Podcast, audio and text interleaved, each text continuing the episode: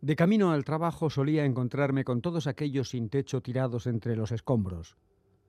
La verdad es que fue una época muy dura.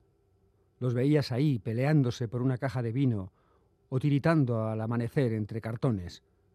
Por no hablar de las mujeres, siempre acosadas por manos grasientas y sonrisas desdentadas. Ahora la cosa ha mejorado sensiblemente. Voy siempre a trabajar dando un rodeo por otra calle.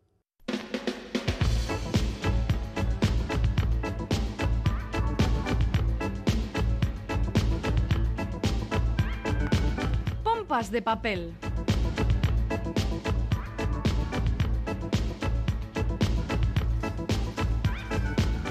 Nueva edición de Pompas de Papel, pocos días después de publicarse la nueva novela de Salman Rushdie, Galder Pérez, Caiso, compañero. Caiso, Caiso, Iñaki, pues sí, así es. El pasado martes salió a la venta en todo el mundo la nueva obra de Salman Rushdie, Ciudad Victoria, y se conoció también su, su estado, el estado del escritor británico de origen indio, tras ese ataque que sufrió el pasado mes de agosto. Salman Rushdie fue apuñalado varias veces por un fanático musulmán cuando iba a dar una conferencia en una institución cultural de Nueva York. A consecuencia del ataque, perdió el ojo derecho y la movilidad de la mano izquierda. Medio año después, Rushdie sufre todavía estrés postraumático y reconoce, claro, pues que tiene enormes dificultades para escribir. La novela que acaba de publicar, Ciudad Victoria, estaba terminada antes del ataque y el lanzamiento a nivel mundial se ha hecho sin ningún acto con presencia de su autor.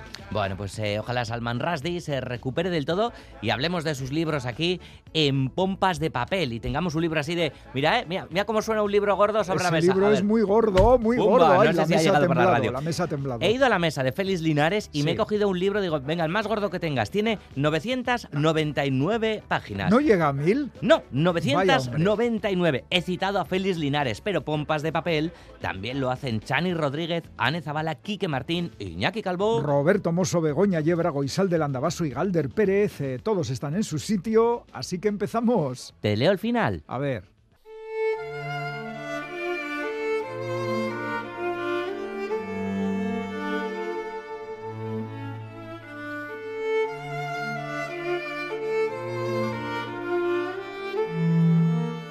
Ahora estaba allí, en una casa a la que iba a desembocar el camino de tierra que recorría toda la extensión del llamado tramo de Betania, aunque había quien lo recordaba como el tramo del colono, y que seguía invadida por las hormigas a pesar de lo avanzado de la estación.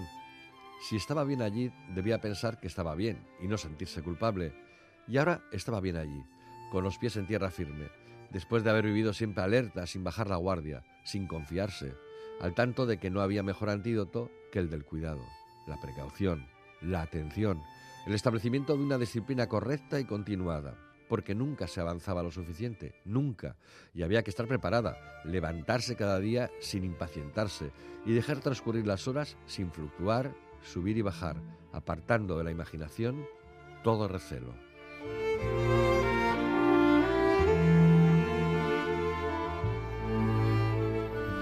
Esto que acabáis de escuchar es un trocito de una novela titulado De bestias y aves que ha escrito Pilar Adón y que ha publicado Galaxia Gutenberg.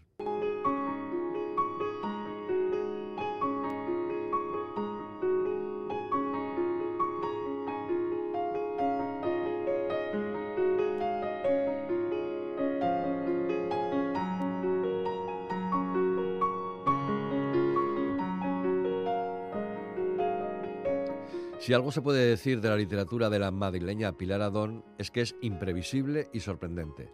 La carrera literaria de esta traductora y editora se ha forjado a fuego lento desde 2003, conquistando a un puñado de críticos y lectores, con poemarios, Da Dolor, Las órdenes, Mente Animal y La hija del cazador, volúmenes de relatos, Viajes inocentes, El mes más cruel y La vida sumergida, y novelas, Las hijas de Sara y Las efímeras. Ahora vuelve con otra novela inclasificable que se mueve entre la fábula, el fantástico, el terror, el absurdo, el desvarío y la esperanza. La protagonista Coro es una artista en crisis que tras la inauguración de una exposición abandona la gran ciudad en un coche cargado con retratos de su hermana muerta con destino a ninguna parte. Por esos azares del destino, o no, acaba perdida en un bosque que le lleva hasta unas altas puertas metálicas que conducen a una casona aislada del mundo por un alto muro. Betania se llama la casa. Allí viven siete mujeres, algunas niñas y adolescentes, que nadie sabe cómo han acabado allí y concretamente qué hacen allí. Parecen una comunidad, tal vez una secta, que se arropan y se cuidan de manera bastante peculiar. Katina y Tresa son dos mujeres adultas que parecen dirigir el lugar. Misa Tita es una anciana en silla de ruedas que a veces parece una chamán. Gloria es una joven que vive en el sótano y se encarga de que todo funcione en la casa. Rebeca y Magdalena son dos chicas gemelas empeñadas en introducir a Coro en sus peculiares juegos. Y Adele es una niña que personifica la inocencia y parece hacer las preguntas adecuadas, aunque sean un tanto absurdas. De vez en cuando aparece merodeando un hombre vagabundo que vive en una cabaña cerca de un lago, porque hay un lago, un tal Tobías Moss que asegura ser el dueño de la casa y solo quiere que las mujeres se marchen de su hogar. Asombrada y desconcertada, Coro solo quiere abandonar la casa, pero por más que lo intenta, no lo consigue, como si estuviera en una burbuja de la que fuera imposible huir, hasta que suceden cosas, algunas casi mágicas y otras terribles. Una novela sobre el aislamiento, la huida y la necesidad de pertenecer a algún lugar o por lo menos de estar en otra parte, aunque en un principio ese nuevo lugar nos incomode. Una novela sobre los cuidados y la confianza en el otro o la otra una novela en la que la naturaleza es un personaje más, con sus animales, insectos, aves y una gran roca que no deja pasar el sol. Una novela sobre el misterio de la vida y la necesidad de arriesgarse. Una novela incómoda, desasosegante, dolorosa y finalmente luminosa. Otro gran libro de Pilar Adón, de bestias y aves en Galaxia Gutenberg.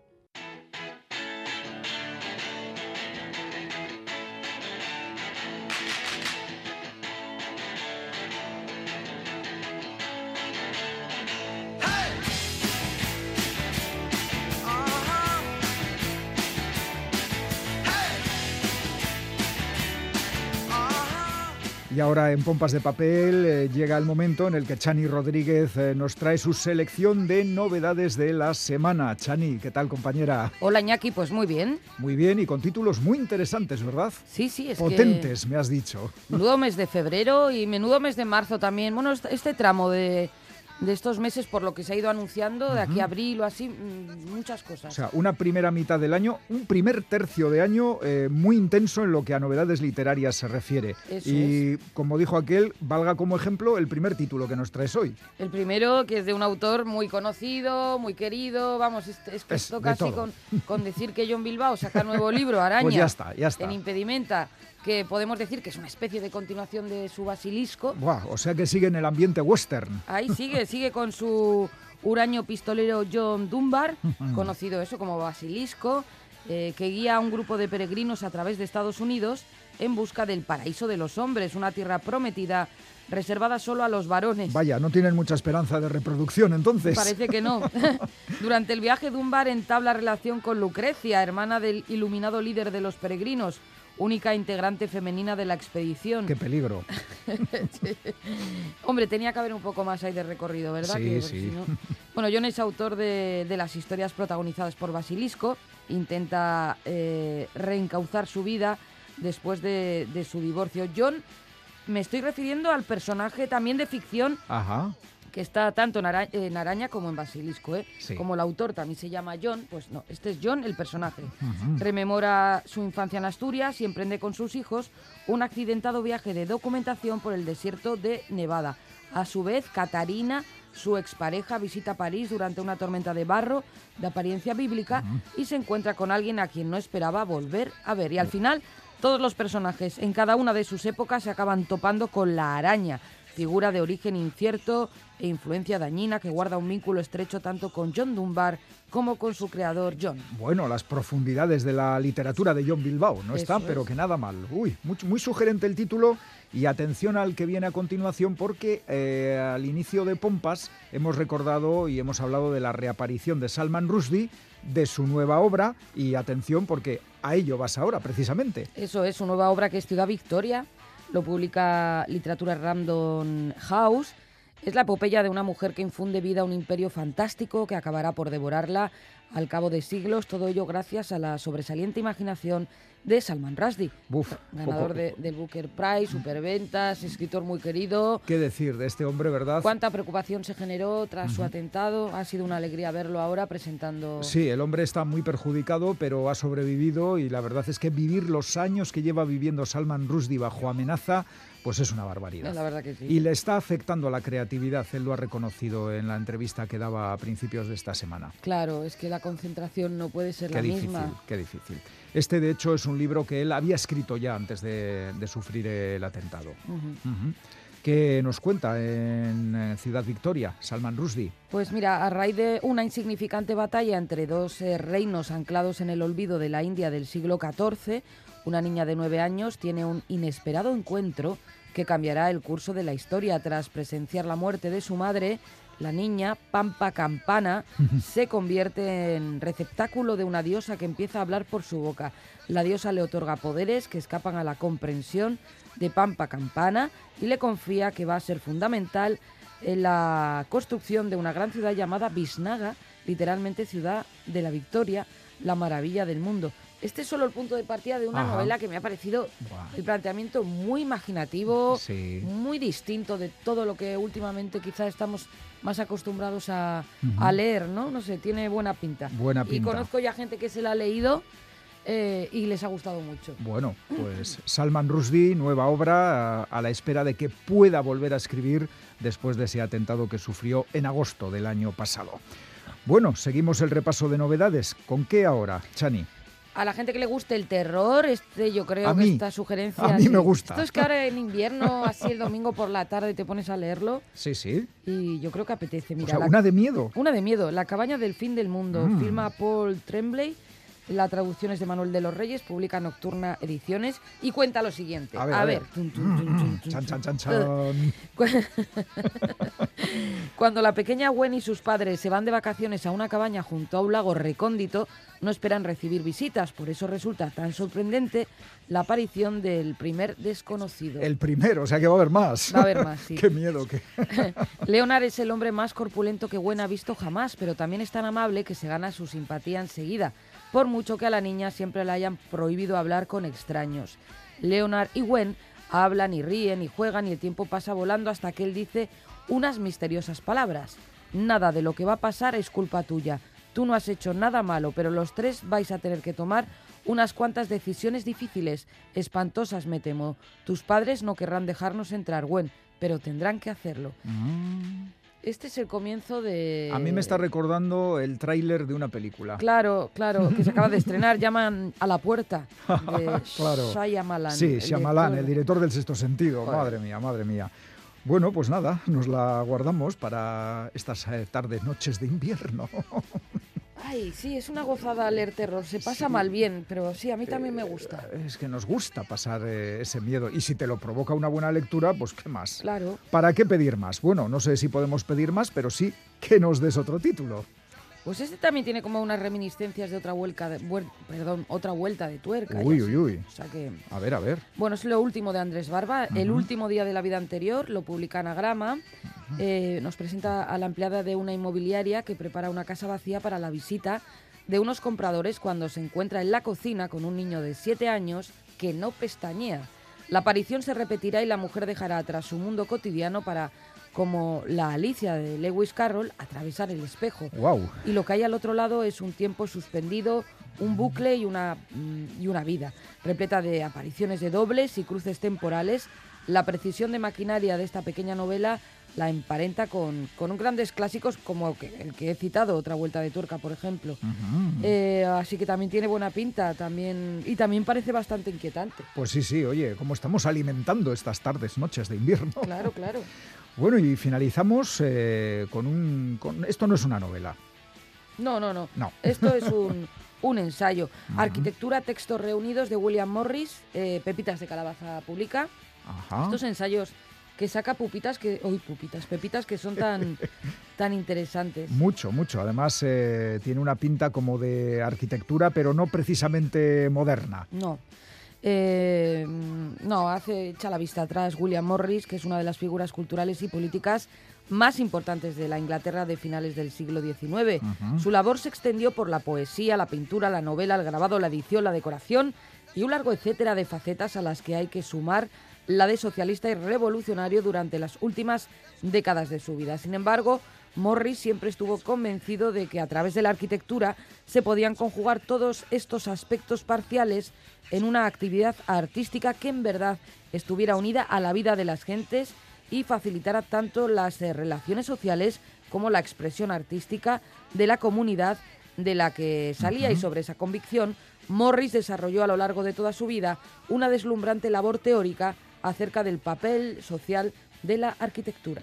Pues muy interesante suena esto, ¿eh? Vamos pues a tener que prestarle atención, que no solo de novela vive el lector y la lectora. Morris, que se hizo revolucionario al final ya de su vida, por lo que nos cuentan los de Pepitas. Pues justo lo contrario de lo que suele pasar. Tenemos algunos ejemplos cercanos que dan cuenta de ello. Sí, de que ha sido al revés el proceso. Bueno, pues muy interesantes las novedades, Chani. Eh, vamos a repasar, si te parece, títulos, autores y editoriales.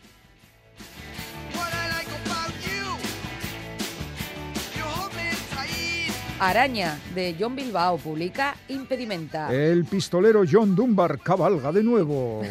Ciudad Victoria, de Salman Rushdie, literatura Random House. Lo último de Salman Rushdie, eh, poco más que añadir, salvo que todos deseamos que vuelva a escribir. Exactamente. La cabaña del fin del mundo de Paul Tremblay publica Nocturna Ediciones. Una de miedo para el invierno. Andrés Barba, el último día de la vida anterior, anagrama. Otra de miedo, casa a la venta con punto misterioso. Y para terminar, arquitectura, textos reunidos, William Morris, pepitas de calabaza. Arquitectura, función social, arte, sí, es posible. Bueno, pues esta ha sido la selección eh, de libros, Chani. Eh, luego nos eh, comentarás otro, pero ahora toca el cómic. Muy bien.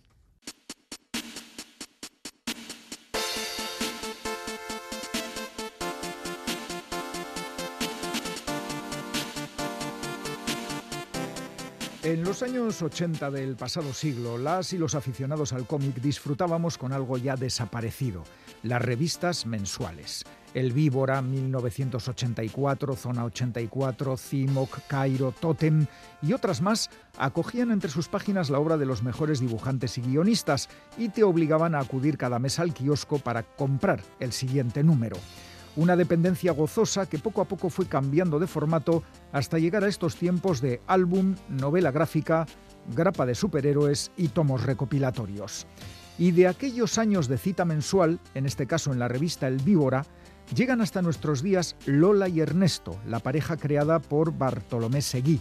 El autor mallorquín, ganador del Premio Nacional del Cómic en 2009 y cumplidos ya los 60, ha hecho que sus personajes más queridos cumplan también años en una novela gráfica titulada Boomers, que es como se conoce a los miembros de esa generación, Lola y Ernesto, la pareja urbanita que nos llevó por las calles de una Barcelona en tránsito hacia la modernidad, afrontan el que saben es el último tramo de sus vidas sin dramatismo, pero sí con nostalgia e ironía y acompañados a ratos por sus amigos Rita, Héctor y César. Los jóvenes que soñaron con cambiar el mundo han comprobado en sus carnes que los sueños sueños son que las cosas no han terminado de funcionar como deberían y que la actualidad, en medio de la luz de pantallas y tecnología, está llena de claroscuros. Lola y Ernesto tienen una relación de pareja estable y tranquila, pero a Ernesto le entra la angustia de los 60 y quiere hacer un viaje en solitario para textualmente resituarse y reordenar sus prioridades. El destino inicial del viaje es Irlanda, pero finalmente se va a Mallorca y en pocos días antes de lo previsto vuelve a casa con Lola. Son muchos años juntos, siendo parte el uno del otro, formando una aleación. Ernesto ha querido hacer ese viaje después de reuniones con los amigos en las que todos notan el paso del tiempo y asumen su edad con resignación, aunque en ocasiones se alzan voces como la de Rita y sueltan frases del tipo mala cosa cuando empieza a tocarte más el fisio que tu pareja. Hay incluso algún funeral y el deseo de a mí que no me vean en una caja o yo lo que quiero es que esparzan mis cenizas por el monte. Y mientras eso llega, a vivir, que todavía queda tiempo hasta la cercana jubilación y el retiro dorado.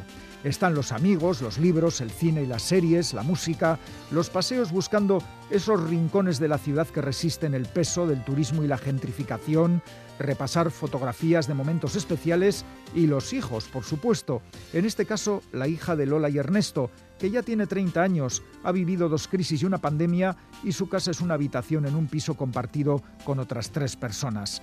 No les gusta, no nos gusta el mundo que estamos dejando a nuestros descendientes, pero hay que disfrutar lo que se pueda, porque a partir de los 60 nadie sabe los años buenos que le quedan.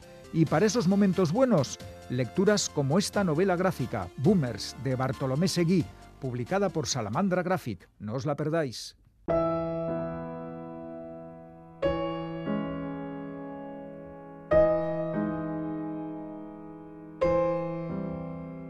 Ahora la casa respira su último momento de oro.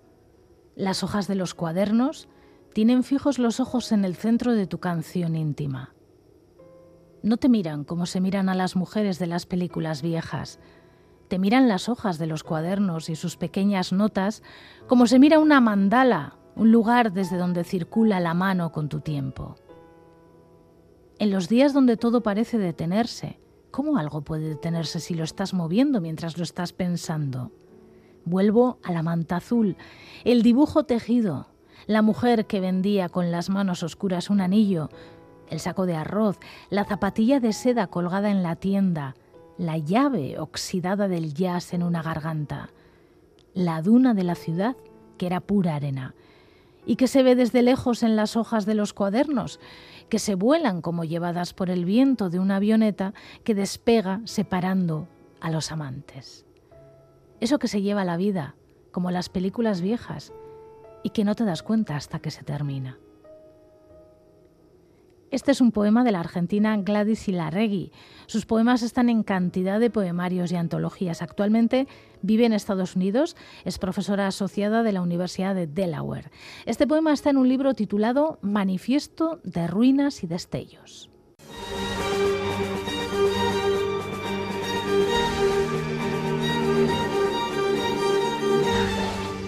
Apenas nos habíamos recuperado de la aparición de Cosmic Detective, en la que creíamos última obra de David Rubin durante algún tiempo, cuando dos meses después nos cae en las manos El Fuego, una obra todavía más personal y todavía más espectacular y todavía más apabullante. David Rubín, hola, ¿qué tal? ¿Cómo estás? Hola, ¿qué tal? Tú trabajas mucho, ¿no? Bueno, no queda otra. Ya, Al final soy como un tiburón blanco, ¿no? Que se dejan de nadar, se hunden. Pues, ya, ahí estás tú. Y además trabajando con, con diferente gente, porque lo de Cosmic Detective está hecho con tus habituales cómplices. Jeff Lemire, por cierto, ¿cómo es? Lemire, Lemire. Yo digo Lemire, pero bueno. Pero puede ser cualquier cosa, ¿no? Sí, sí. Vale, Matt King, etcétera, etcétera. Sí que mira tú por dónde igual en algunos autores se aprecia el trabajo de encargo con otros eh, autores, pero en tu caso siempre estás rozando la excelencia, o sea que no podemos decir que pongas distinto entusiasmo cuando es una obra más personal que cuando es otra obra en colaboración. No, yo lo que, lo que intento con cada obra que hago, sea, sea en colaboración o, sea yo solo, ¿no? Tal, es tomármela como una obra personal también. Lo que pasa es que también cada, cada obra tiene sus objetivos, ¿no? Y Cosmic Detective eh, busca unos objetivos diferentes de los que busca el, fuego. Cosmic Detective es un TVO que hicimos para, en primer lugar, pasarlo bien nosotros haciéndolo y que la gente lo pasara muy bien, ¿no? Eh, eh, leyéndolo. Y, y, el fuego, pues, no persigue eso, persigue ya otro tipo de objetivos y también, también usa pues también el lenguaje y tal de otra manera para, para intentar alcanzarlos, ¿no? Es algo, pues para mí, mucho más catártico, ¿no? De hecho, eh, eh, eh, Cosmic Detective era como ir al parque de atracciones cada vez que me ponía a trabajar en él y, el fuego era como bajar a los infiernos. ¿Simultaneabas los trabajos? Cuando... En, la, última fase de Cosmic Detective sí que, sí que me tocó simultanearlos durante mm. dos o tres meses. vale, pues vámonos al infierno, vamos a ese fuego que nos trae a David Rubín como autor completo otra vez con una apabullante, yo llamaría la edición colosal, ¿no? que es el término que utilizaban para hablar de las películas monumentales, pues es casi podríamos decirlo de esto.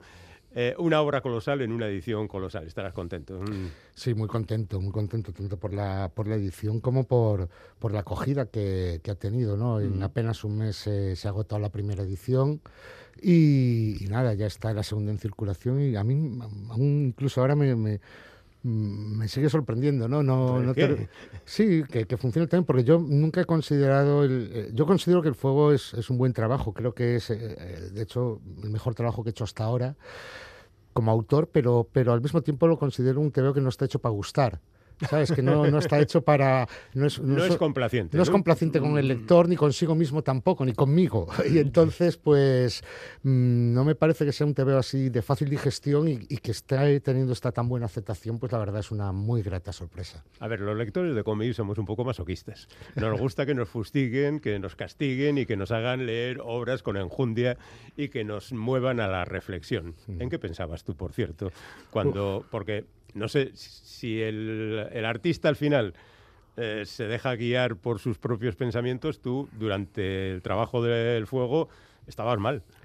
Sí, bueno, más que estar mal, eh, lo, que, lo que fue más duro fue sobre todo rebuscar, rebuscar en cajones que hacía ya demasiado tiempo que tenía cerrados y que preferías no abrir, ¿no? Y entonces tuve que, andar pues ahí volviendo a rebuscar en, en, cosas en las que prefería igual no, no pensar, porque era necesario, porque tenía que contar esta historia de esta manera y, y, bebía de eso. No, no, es, no es un teatro autobiográfico ni, ni, nada parecido, es ficción, pero sí que bebe de muchas experiencias personales mías y, y que me han ido forjando pues el, carácter ¿no? al final en los últimos años. Y, y sobre todo de mi experiencia como padre. Yo creo que no, no hubiera sido el mismo libro sin dos cosas que pasaron. ¿no? Una, pues eh, ser padre, eh, hace que te cambia la vida. Y otra, la, la pandemia. La pandemia, eh, el guion ya estaba escrito por completo, yo ya había incluso empezado a dibujarlo, tenía ya como 30 páginas dibujadas del fuego, y, estalló la pandemia y, eso lo paró todo, ¿no? Entonces, cuando retomé el dibujo, con todo lo vivido en la pandemia, ¿no? Tanto a nivel personal como lo que yo iba viendo también a nivel a nivel social, a nivel de cómo, cómo la sociedad eh, eh, nos enfrentábamos a ello, ¿no? Cómo iban eh, aflorando lo mejor y lo peor de nosotros continuamente todos los días, ¿no? Y tal.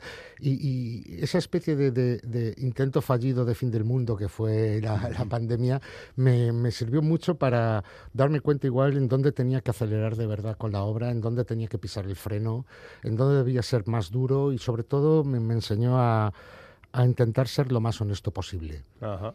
Bueno, digámoslo ya, que no lo hemos comentado, pero el fuego es como fin del mundo mucho más eficaz que la pandemia. o sea, que llega el fin del mundo y, le dicen al protagonista, pues tendrás que hacer algo, ¿no? Que a ver que tú eres el héroe.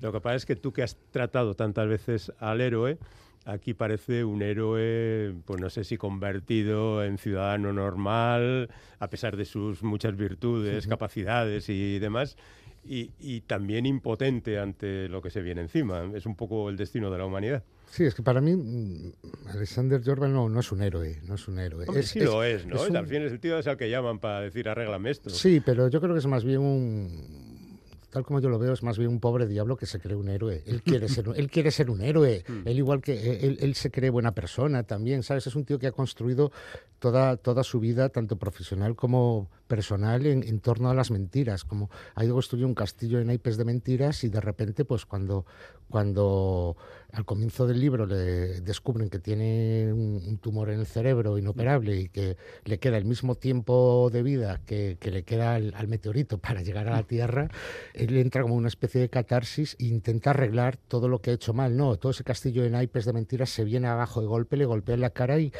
le obliga a enfrentarse a una odisea que, va a ir haciendo a lo largo de diferentes ciudades del mundo, ¿no? por diferentes sitios y, encontrándose con diferentes personas y facetas de su pasado que le van a obligar a, enfrentarse y a tomar conciencia sobre las decisiones que ha tomado a lo largo de su vida. ¿no? Y, en función de eso, pues tener que lidiar con las responsabilidades que conlleva tomar esas decisiones y hacer daño con ellas a las personas que, en verdad te aman. ¿no? Es alguien que no se no, no, no, ha sabido ganarse el amor que ha recibido, ¿no? Y entonces todo se le viene de vuelta. Supongo que te dirán mucho. Mi parte favorita es, mi parte favorita es, aunque parezca que no es la parte más brillante o más espectacular, ese paseo por Roma que me ha parecido tremendo. Muchas gracias. que supongo que tú también te pasaste por Roma en esas condiciones. Eh, sí, conozco, conozco la, ciudad bien, he tenido esa suerte de, mm. la suerte de visitarla en varias ocasiones, ¿no? aunque siempre por trabajo, pero, pero sí todos los sitios por donde que salen en el TV yo me, los he pateado, sí, me, los conozco bien. Y, y además es que Roma también tiene, tiene mm, un significado y un simbolismo muy, muy, muy interesante y muy potente, ¿no? porque para mí es la, ciudad de ciudades. ¿no? Es como, como la ciudad que resume todo. Es una ciudad que además alberga capas y capas de historia. Hay una Roma debajo de otra Roma, debajo de otra Roma. ¿no? Y entonces, eh, eh, y es una ciudad llena de vida siempre.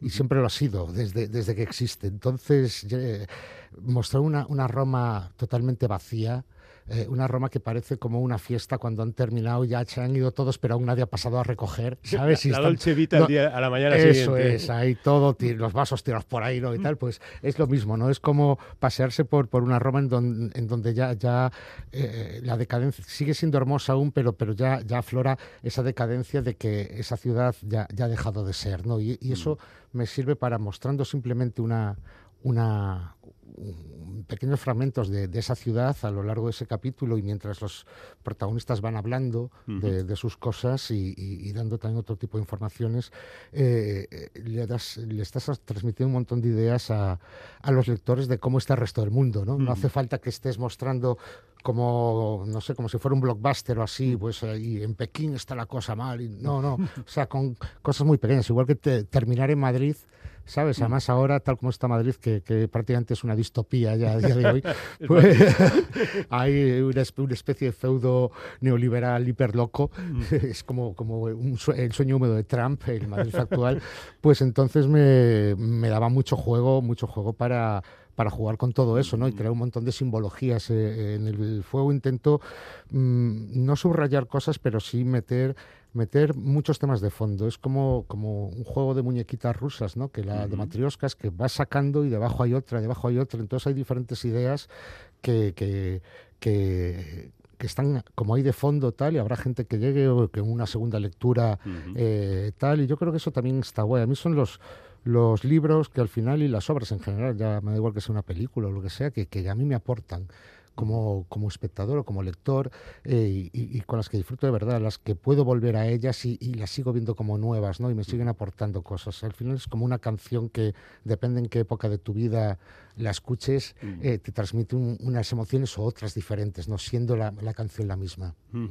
Dice David, no, ellos van hablando de sus cosas, ¿no? Como si fuera una conversación baladí, pero en el fondo están tratando de cosas muy importantes y, capitales, diríamos, que es un poco lo que a mí siempre me ha parecido que, como tú decías, las obras deben tener. Una puesta en escena impactante, impresionante, bien llevada, artísticamente eh, consecuente y al mismo tiempo una profundidad de pensamiento, un análisis de las cosas. Después de esto ya no vas a poder hacer nada mejor, David. No me preocupa tampoco, no, no, me lo, no me lo he planteado. Aparte es que no me preocupa porque, mira, cuando hice El Héroe también hace 10 años, también me decían, después de esto no vas a poder hacer nada mejor. Y mira, pues el fuego es mejor. Entonces, pues no me preocupa. Yo voy a seguir haciendo obras. De hecho, no he parado. O sea, ya estoy con más, más obras y saldrán en los próximos años y posiblemente ya este año algo nuevo. Y, seguiré haciendo. y no me preocupa digamos, eh, romper mis propios listones, ¿no? Yo sé, yo sé lo que hago bien y lo que hago mal, sé lo que me gusta de cada una de las obras que hago y veo también los errores que voy cometiendo intento hacerlo cada vez mejor en cada una de ellas, ¿no? Y, y, no lo sé, yo creo que cada, cada obra es fruto de, del momento en el que la haces, de, del el talento y la experiencia que has acumulado hasta ese momento. Yo intento dar siempre en cada una de ellas eh, lo máximo que mi talento me permite en ese momento y luego, pues años después, si mejoro y, y evoluciono, pues intentaré subir el listón, ¿no? Pero no es algo que me me planteé de entrada, voy a hacer el mejor TVO que he hecho hasta ahora. No, simplemente intento hacer el mejor TVO posible y punto cada mm. vez. Y, y, lo que me preocupa es dar el todo por el todo, contando pues lo que decíamos antes, ¿no? Eh, lo que la historia requiere y, dándole el enfoque que yo considero que la historia requiere, ya sea un enfoque más liviano, un enfoque más duro, ya sea más de, de acción y comedia o tal, según lo que requiere la historia. Lo que no puedes coger es no ser honesto e intentar siempre llevar al mismo terreno cosas que igual no pegan, ¿no? Entonces, ahí es cuando puedes tener problemas. ¿no? Yo creo que lo importante es intentar hacer buenos tebeos, eh, dar el máximo de ti mismo y, ya vendrán. Y si no vuelvo a hacer nada mejor que el fuego, pues ¿qué más me da? Me he quedado súper a gusto. He hecho un tebeo que me he quedado contentísimo con él considero que es mi mejor trabajo hasta la fecha y mira, tengo 45 años no, no, y 20 libros a las espaldas. Yo creo que no, no me va a dar tiempo a hacer otros 20, pero, pero al, menos, al menos yo creo que igual, igual aún, aún, tengo, aún tengo margen para hacer alguno incluso un poquito mejor. Eh, decías que habías estado trabajando después de eso. ¿Puedes adelantar algo? Pues visto que, por suerte, pues el fuego está acaba de empezar en su andadura, ¿no? Pero está yendo también, pues hay bastantes posibilidades gracias a, a, ese éxito que, se le está brindando de, que pueda acelerar un poco más el, hacer una nueva obra para España. No va a ser para este año, y igual para el año que viene sí que la pueda tener y de volver a hacer otra con, para Astiberri directamente y será una novela gráfica que además es un, con un género que nunca he tocado y me, apetecía mucho hacer, que, es el western. Ah, qué bien. Sí, sí, me apetecía hacer mucho un western, además una cosa así muy seca, ¿no? Que tampoco no es el típico, no va a ser un blueberry, ¿no? Ni nada así, no va, va, a ir por otros derroteros, pero va a ser western western.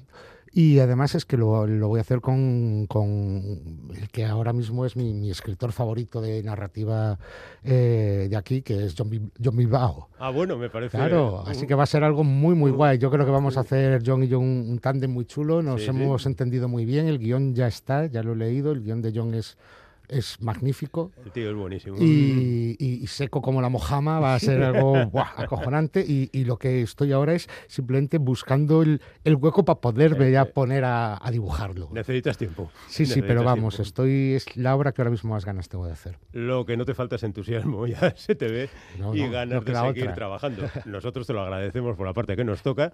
Así que David, con un poquito de suerte, pues eh, aunque no con una obra personal, como decías, igual a finales de este año nos vemos otra vez y el año que viene seguramente ya con, esas obras más personales. De momento El Fuego está ahí publicado por Astiberri, también tienen Cosmic Detective, que es un divertimento muy estimulante y que ha hecho nuestro amigo David Rubin. Muchísimas gracias compañero, pásatelo bien y a seguir disfrutando. Gracias a ti, a tope con los tebeos, venga.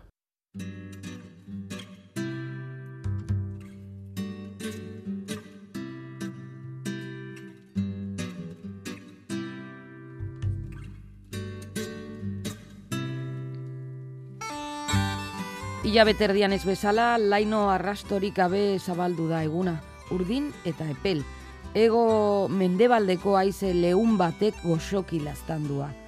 Lanari dagokionez, ere ez da komplikazio berezirik espero. Salbu eta marearen gora beren inguruan sortu oiden keska justifikatua. Atrakatuta zauden ibaiaren aldea estua, arrokatsua eta sakonera apalekoa baldin bada. Así comienza Estuario A, escrito por Pachi Iturregui y publicado por Ediciones El Gallo de Oro.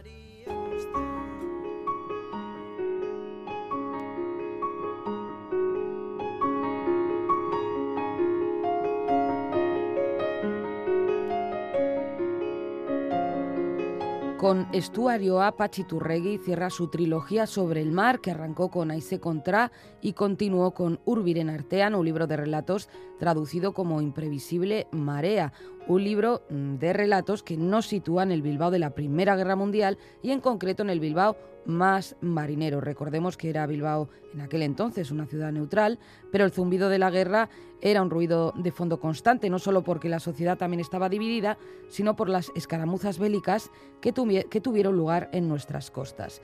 Ahora con Estuario A, el arco temporal de los relatos es muy amplio, pero el escenario es muy concreto. Es el estuario del río Nervión y Baizabal. El primer cuento de esta colección, uno de mis preferidos, da título al libro y nos presenta a don Manuel, el capitán del Galea, y, a su tripulación, que atracados en un muelle, soportan cómo le sobrevuelan bombarderos alemanes o italianos, no lo pueden distinguir muy bien. Cuando todo el mundo se ha puesto a salvo, aparece una mujer que rebusca la basura comida para su hijo. El relato está, por tanto, situado pues, en la Guerra Civil y, ya el último, el último cuento nos lleva hasta el Bilbao del Guggenheim, hasta la época del confinamiento incluso.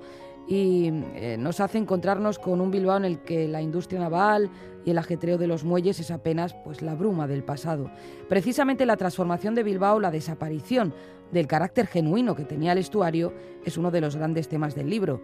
Y Turregui, que estudió náutica en Portugalete, nos lleva también a los años 80, a la época de la crisis del petróleo, redujo, que redujo las oportunidades para embarcar, para encontrar trabajo de los jóvenes marinos.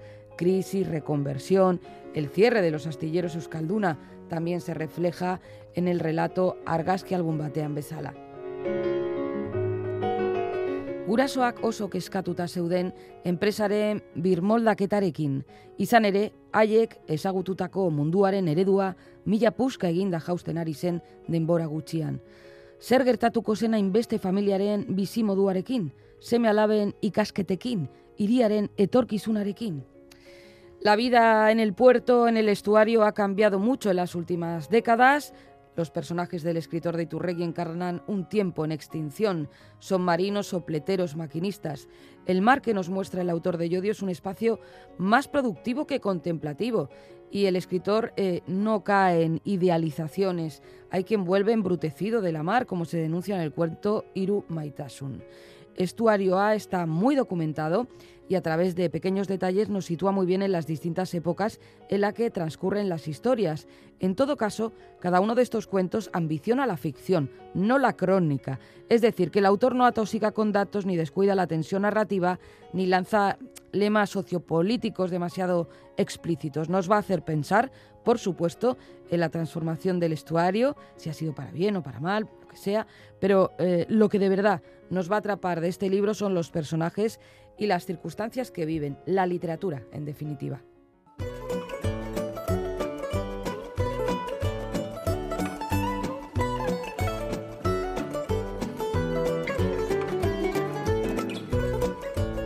El concurso de pompas de papel, eh, las respuestas al enigma que nos planteó Bego Yebra los pasados 28 y 30 de enero son estas. Título del libro El Gran Teatro del Mundo, autor Philip Bloom.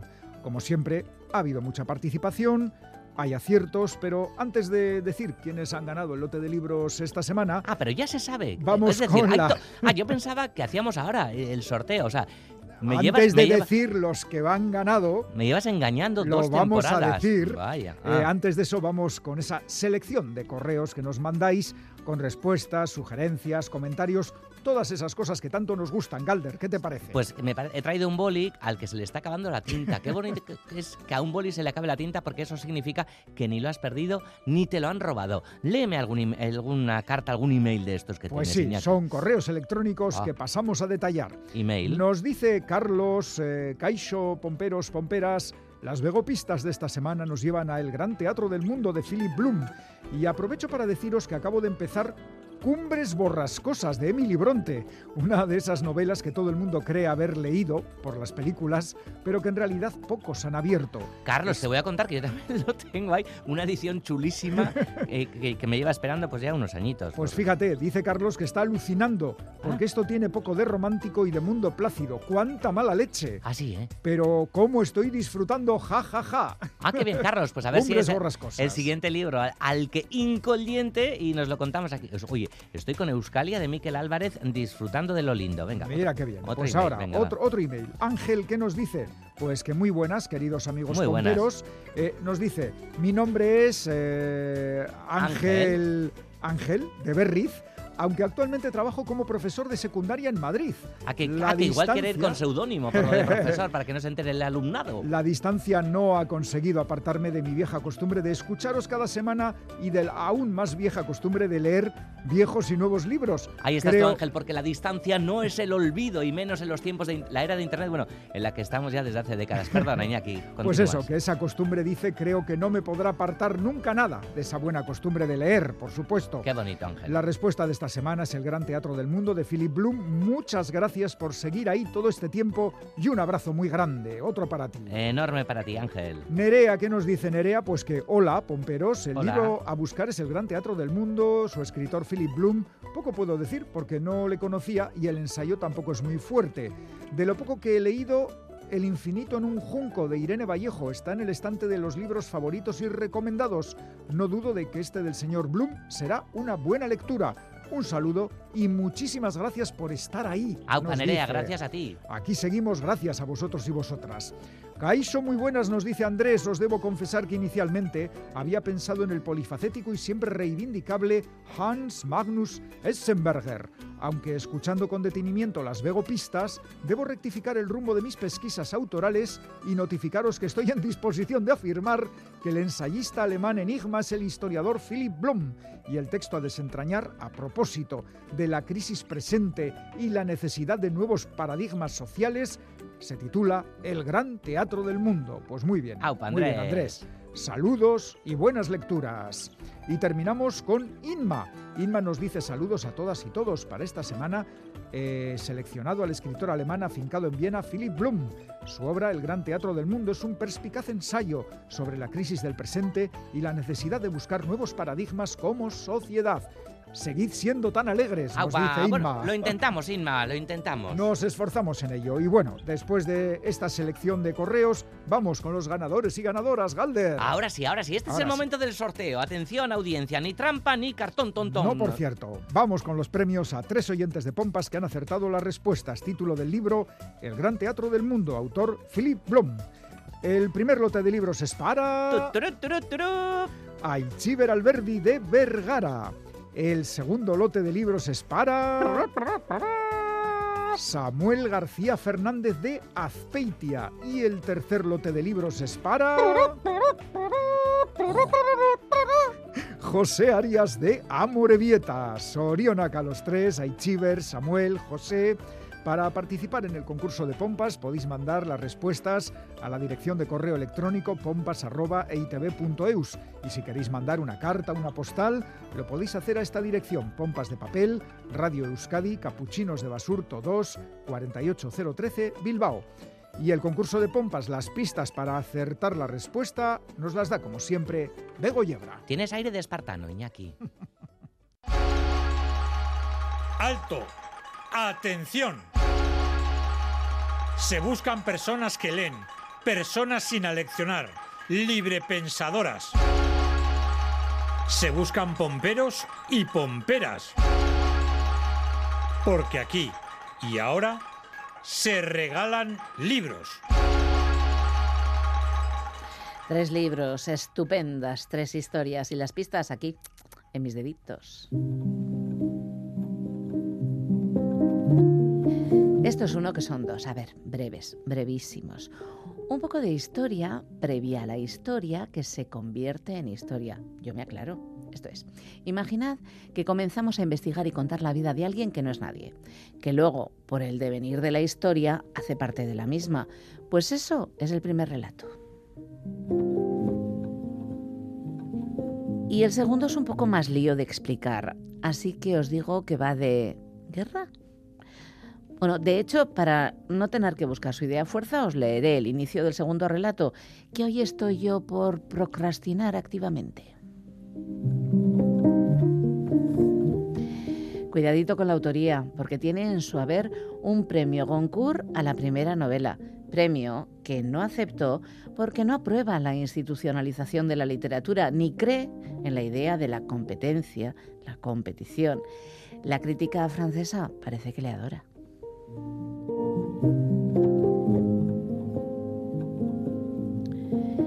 Y en los océanos las bacterias se dispondrán entonces a crear a Dios. Las raíces y los insectos proyectan sus sombras sobre las tierras emergentes, que darán lugar a los continentes, que darán lugar a las naciones. Los peces alumbran primates que se yerguen sobre sus diez dedos para pintar en las paredes dibujos de una belleza sin par. No tienen aún la sabiduría que nos atribuiremos, pero sí un cráneo cada vez más redondeado. Sus pasos no se han saturado de las ciudades que un día alzaremos bajo el cielo, pero cazaremos ya a grandes animales de cuernos huecos y trazaremos signos en la arcilla. Bendecimos el hierro y los cascos de nuestras caballerías retumban en la batalla. Unimos riberas y construimos murallas. Quemamos los campos en los que sabemos amarnos, frotando nuestras carnes como frotamos la piedra. Erigimos imperios y botamos las velas que allende los mares oprimirán las almas. Estamos las manos. Suerte, pueblo. Egiten ari garen gauza bakarra defendatzea da.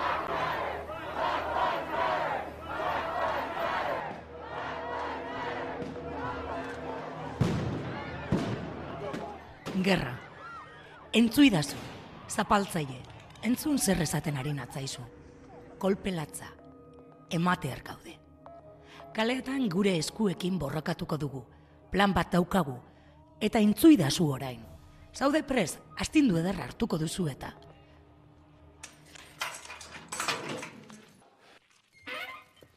Zehatzen batu nituen, jipoiak jasotakoak, egun eta gau triste haiek, ziega batean giltzapetuta. Pasatako gau eta egun triste haiek, gupidari gabeko tortura ordu haiek. Nire bihotza, birrindu zuten kolpe haiek. Hori guztia bukatzear dago orain. Egiten ari garen gauza bakarra, gure burua defendatzea da. Hortaz, presta zaitezte gerrarako, gerra. Askatasuna kontu serioa da.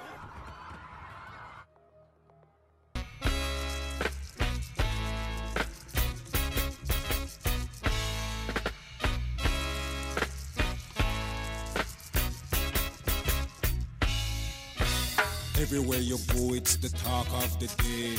Everywhere you go, you hear people say that the special patrol. Con versos y música termina esta nueva edición de Pompas de Papel. Anne Zabal ha puesto voz a un poema de Linton Kwesi Johnson, de quien la editorial Punch Records publicó una antología traducida al euskera con el título de Askatasuna con tu seriedad. Y el mismo Linton Kwesi Johnson canta uno de sus temas, Reggae Fi Pitch, versionado años después por Negu Gorriak.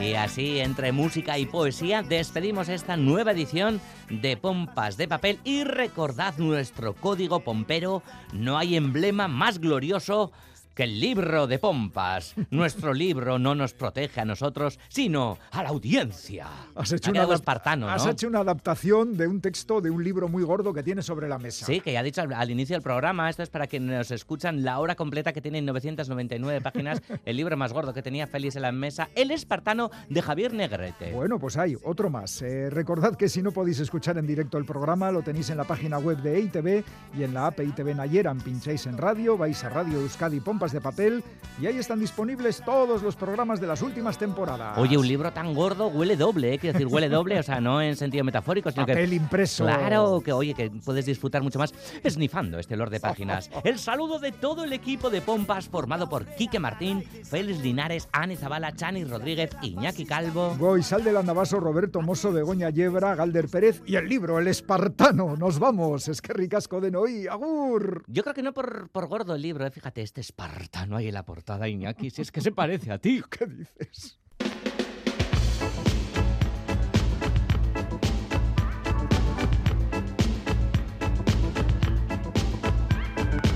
Pompas de papel.